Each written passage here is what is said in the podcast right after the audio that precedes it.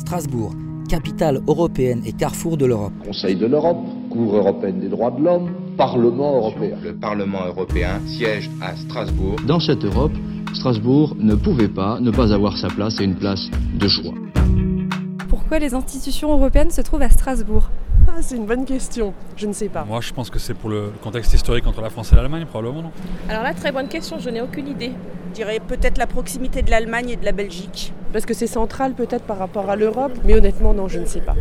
Je suis Christian Mestre, professeur à l'Université de Strasbourg et au Collège d'Europe, président honoraire de l'université et doyen honoraire de la faculté de droit. J'entends vous expliquer pourquoi les institutions européennes ont leur siège à Strasbourg.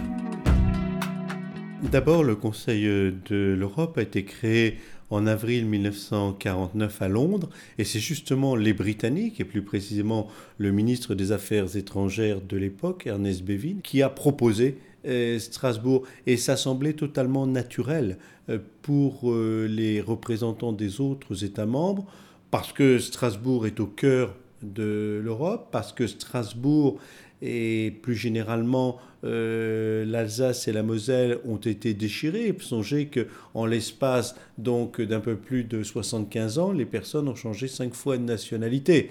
Et on sait que c'est un lieu à la fois de rupture puisqu'il y a une frontière, mais en même temps un lieu de coopération. Cet espace rénan est extrêmement vivace à travers l'histoire culturelle, à travers l'histoire économique, à travers euh, l'histoire sociale. Donc euh, il y a eu un côté à la fois extrêmement naturel du choix de, Strasbourg euh, comme siège du Conseil de l'Europe et en même temps extrêmement symbolique puisque cela permettait de relancer l'idée d'Europe et de coopération européenne en se remémorant bien qu'en 1949, l'Allemagne eh bien, n'existe plus. Elle va reprendre vie euh, à partir de sa constitution de mai 1949 et qu'elle n'est pas encore membre de ce Conseil de l'Europe. Donc c'est aussi en prévision de réintégrer cette Allemagne qui est divisée en, deux, de réintégrer cette Allemagne comme, euh, je dirais, une nation comme les autres, disposant exactement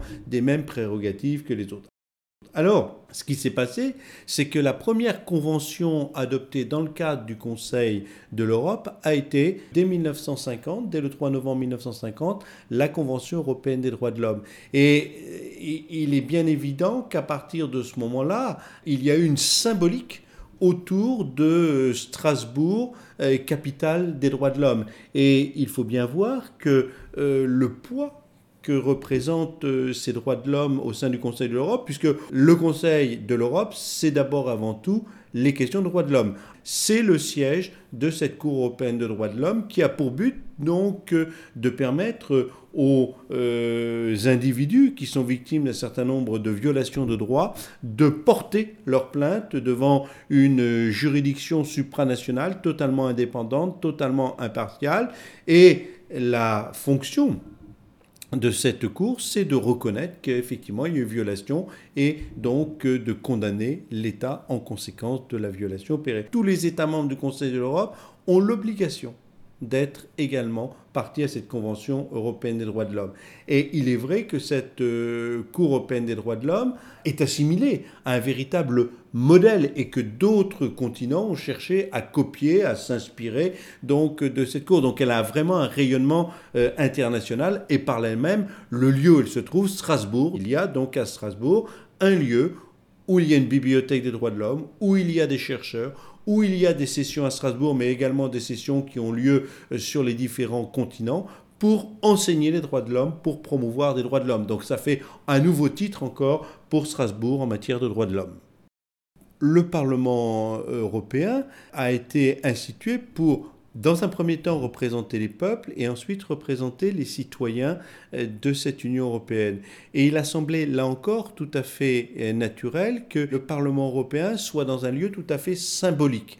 Et Strasbourg s'est imposé, je dirais presque normalement, d'une part son histoire, d'autre part parce qu'il représentait des déchirements entre les États et au sein de cette Europe qui a quand même été responsable des deux euh, grands conflits mondiaux, et en même temps Strasbourg offrait un certain nombre d'infrastructures en termes d'hôtellerie, en termes de restauration qui permettait d'accueillir donc des parlementaires, des fonctionnaires, des assistants des parlementaires, donc énormément de personnes, ce qui n'était pas forcément le cas d'un certain nombre de villes de province. On n'a pas fait le choix de Paris et on a décidé que ce serait donc euh, Strasbourg a raison de tous euh, ces éléments euh, qui véritablement montrent un attachement des Européens dès l'origine à l'idée que Strasbourg soit une des capitales européennes. N'oubliez pas que Aujourd'hui, on raisonne principalement sur l'idée qu'il puisse y avoir éventuellement un lieu unique. À l'époque, on a découpé. On avait Luxembourg, Bruxelles et Strasbourg. Et même les activités du Parlement européen étaient divisées entre ces trois euh, lieux. Le siège de Strasbourg est-il menacé?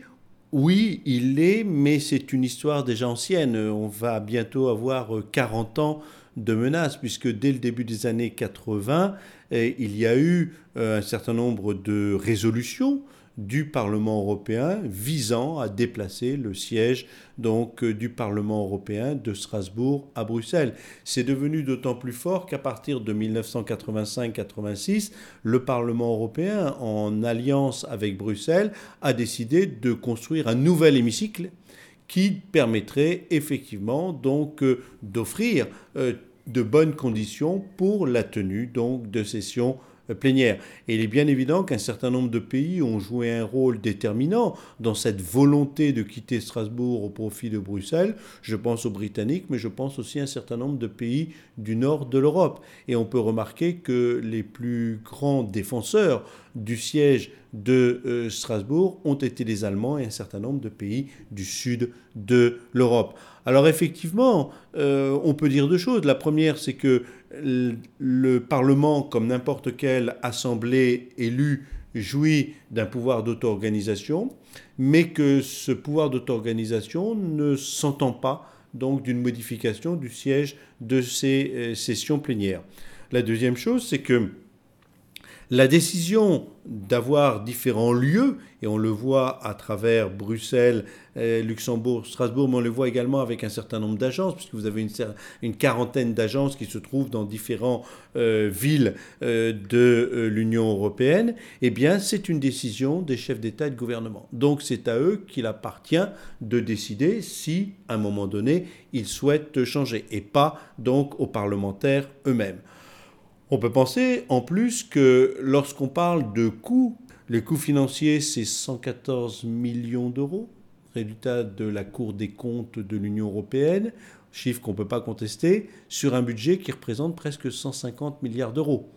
Euh, si vous mettez en comparaison les coûts d'interprétariat et les coûts de traduction, c'est vraiment très faible. On pourrait dire dans ce cas-là, autant euh, également, pourquoi pas tout faire en anglais, ça coûterait beaucoup moins cher. Donc là, il faut quand même avoir raison gardée par rapport au coût, puisque ça représente 0,01%. Donc c'est vraiment très très faible euh, compte tenu des dépenses de l'Union européenne. On est à un moment où on a oublié ce que c'est que la symbolique de Strasbourg dans le cadre de l'Union européenne. C'est pas pour dire il y a une activité qui doit être maintenue à Strasbourg, c'est pas pour des raisons économiques, c'est principalement pour des raisons d'histoire et de culture auxquelles nous sommes tous attachés. On a tous dans nos pays des symboles. Le château de Versailles constitue un symbole. Euh, on l'a bien vu récemment avec euh, l'incendie qui a bouleversé euh, l'ensemble des Européens et au-delà de Notre-Dame. Donc on voit bien qu'il y a un certain nombre de symboles auxquels on est attaché et je pense qu'une majorité de personnes est attachée au symbole de cette Union européenne qui est le Parlement à Strasbourg. La Cour de justice a toujours considéré que effectivement, la décision des chefs d'État et de gouvernement se devait d'être respectée, même si les parlementaires ne sont pas d'accord. En plus, euh, lorsque les parlementaires se font élire, ils savent que, eh bien, ils seront amenés à aller travailler dans différents lieux. Donc, s'ils ils en ont l'impossibilité, ils ne sont pas obligés d'être candidats dans un mandat euh, de parlementaire européen. Donc, je crois qu'il y a vraiment un faux procès. Les institutions européennes n'ont pas été créées pour le confort des parlementaires européens. Elles ont été créées pour défendre la paix et pour défendre un idéal. Et Strasbourg participe à la fois à la paix, à l'idéal et à la symbolique de cette Union européenne.